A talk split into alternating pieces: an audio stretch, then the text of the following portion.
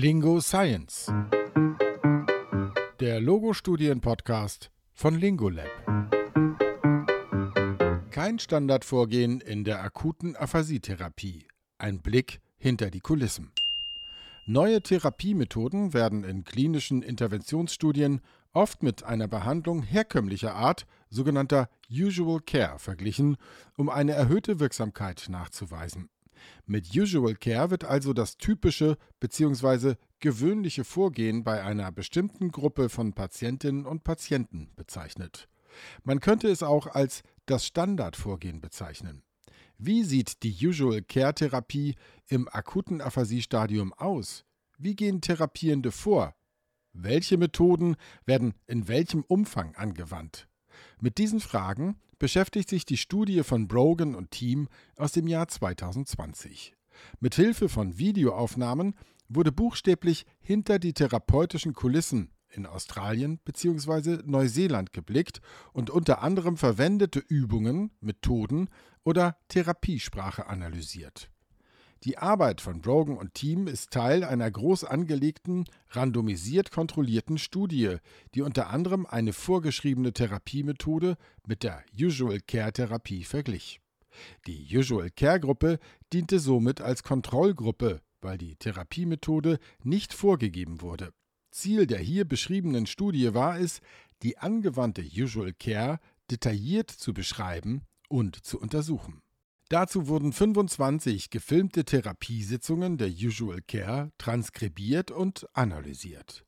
Die Usual Care Therapie fand täglich für 45 bis 60 Minuten an 20 Werktagen statt. Die Therapie wurde von insgesamt 16 Therapierenden durchgeführt, die an elf verschiedenen Krankenhäusern angestellt sind. Im Durchschnitt hatten sie circa fünf Jahre Berufserfahrung mit Aphasie-Betroffenen. Stattgefunden hat die Therapie meist entweder im klinischen Setting oder beim Hausbesuch in Australien und Neuseeland. Am häufigsten wurden visuelle Materialien wie Bildkarten oder Schrift einbezogen. Elektronisches Material wurde bei 24 Prozent der Sitzungen verwendet und in 12 Prozent der Sitzungen wurde gar kein Material benutzt. Auch eine Kombination aus verschiedenen Materialtypen wurde in einigen Sitzungen verwendet. Der Großteil der Sitzungen beinhaltete mehrere Therapieübungen. Welche diese waren, variierte sehr stark, sodass 51 verschiedene Aufgaben für die 25 Sitzungen ermittelt werden konnten. Die Mehrheit der Übungen fokussierte das mündliche Benennen auf Einzelwortebene. Nennenswert ist an dieser Stelle die niedrige Anzahl an diskursorientierter Therapie. Es scheint so, als ob viele Therapierende die Einzelwortebene wählen, obwohl der Patient oder die Patientin bereits Phrasen oder Sätze sprechen kann. Das Team um Brogan führt dies auf mehrere Aspekte zurück. Zum einen vermuteten sie, dass der Aspekt des Gefilmtwerdens einen Einfluss hatte und Methoden auf Einzelwortebene deshalb gezielt ausgewählt wurden, weil sich die Therapierenden damit sicherer gefühlt haben. Zum anderen kommt dazu, dass für die diskursorientierten Methoden wenig Evidenz vorliegt. Zu Beginn einer Therapieaufgabe wurde die Übung in den meisten Fällen beschrieben und angekündigt. Jedoch wurde nur in 28 Prozent der Sitzungen erklärt, warum die Therapiemethode gewählt wurde. Um die Motivation und Aufnahmefähigkeit zu erhöhen, sollten die Betroffenen jedoch genug über die Hintergründe und Sinnhaftigkeit von Übungen informiert sein. Auch das Verhältnis der Äußerungen von Therapierenden zu Betroffenen wurde untersucht. Die Sprachtherapiekräfte produzierten dabei fast doppelt so viele Wörter wie die Betroffenen. Sie nahmen damit den Großteil des Redeanteils während der Sitzungen ein und fungierten als Modelle für Cues bzw. Feedback-Techniken. Mithilfe von Cues oder Hinweisen kann der oder die Therapierende den Wortabruf unterstützen. Feedback-Methoden dienen dem Monitoring der Sprachproduktion und sollen Selbstkorrekturen erleichtern. Durchschnittlich wurden 87 Cues pro Therapiesitzung beobachtet. In 38 Prozent der Fälle folgte eine erfolgreiche Antwort nach einem Cue.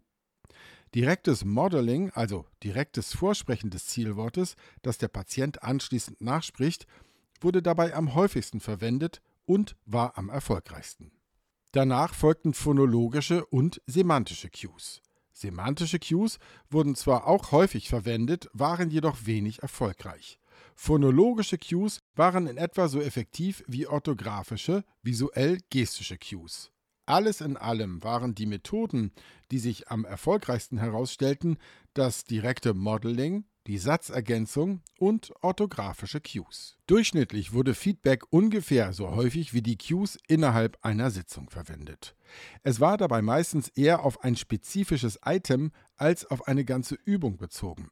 Am häufigsten wurde Feedback angewandt, das die Korrektheit der Antwort widerspiegelt und bei falschen Antworten mit Cues unterstützt. Die Tatsache, dass häufig Feedback darüber gegeben wurde, ob eine Antwort korrekt oder inkorrekt ist, passt damit zusammen, dass oft auf Einzelwortebene geübt wurde. Unterstützendes Feedback wurde meist in Form von Lob oder positiven Rückmeldungen gegeben.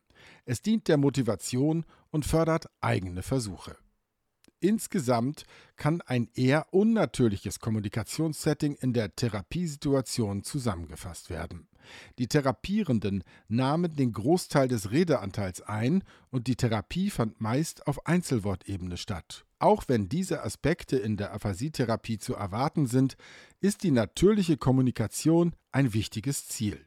Therapiesituationen, die denen einer natürlichen Kommunikation sehr nahe kommen, sind demnach wünschenswert, um den Betroffenen einen stückweisen Transfer in die Alltagskommunikation zu ermöglichen. Die Studie von Brogan und Team bildet mit 25 analysierten Videos einen kleinen Ausschnitt der Aphasietherapie in Australien und Neuseeland ab. Die Ergebnisse können jedoch aufgrund der vergleichsweise kleinen Stichprobe nicht generalisiert werden. Ebenso kann nicht ausgeschlossen werden, dass die Teilnehmenden ihr therapeutisches Verhalten aufgrund der Videoaufnahmen angepasst haben. Insgesamt konnte eine große Variabilität der Aufgabenwahl beobachtet werden, sodass viele verschiedene Übungen im Rahmen der Videos ermittelt wurden. Meist wurde visuelles Material verwendet und die Einzelwortebene therapiert. Als häufige Therapiemethoden konnten Cueing und Feedback-Techniken beobachtet werden. In dieser Studie nutzten die Therapeuten eine breite Palette von Aufgaben, produzierten den größten Teil des verbalen Outputs. Laut Autorinnen mixen Therapierende einen Therapie-Cocktail, der in vielen verschiedenen Gläsern serviert wird. Zudem haben fertig ausgebildete Sprachtherapiefachkräfte nur selten die Möglichkeit, ihre Berufskollegen beim therapeutischen Handeln zu beobachten.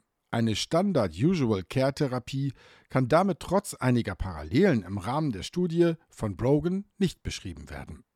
Das Standardvorgehen als solches existiert also aufgrund der großen Variabilität nicht in der Akuttherapie bei Aphasie, stellen die Autorinnen fest. Für die Zukunft könnten Sie sich ein sogenanntes standardisiertes Baseline-Vorgehen als Ausgangspunkt für weitere Interventionen vorstellen. Auf den Punkt gebracht von Hanna Kager, Studierende der klinischen Linguistik an der Universität Bielefeld. Haben Sie eine Standardtherapie, die Sie immer erstmal anwenden? Würden Sie die Einführung einer allgemeinen Standardtherapie für bestimmte Störungsbilder und Zielsetzungen bevorzugen? haben Sie Gelegenheit, gegenseitig bei Kolleginnen zu hospitieren, auch wenn Sie schon länger im Beruf sind? Schreiben Sie uns doch gerne Ihre Gedanken unter den Instagram-Post zur heutigen Folge oder direkt an info@lingolab.de. Diese Folge gibt es wie immer als PDF zum Download mit Angabe aller Quellen auf lingo-lab.de/podcast. Wir freuen uns, wenn Sie auch nächstes Mal wieder reinhören bei einer neuen Folge Lingo Science dem Logo-Studien-Podcast. Ihr Team von Lingolab.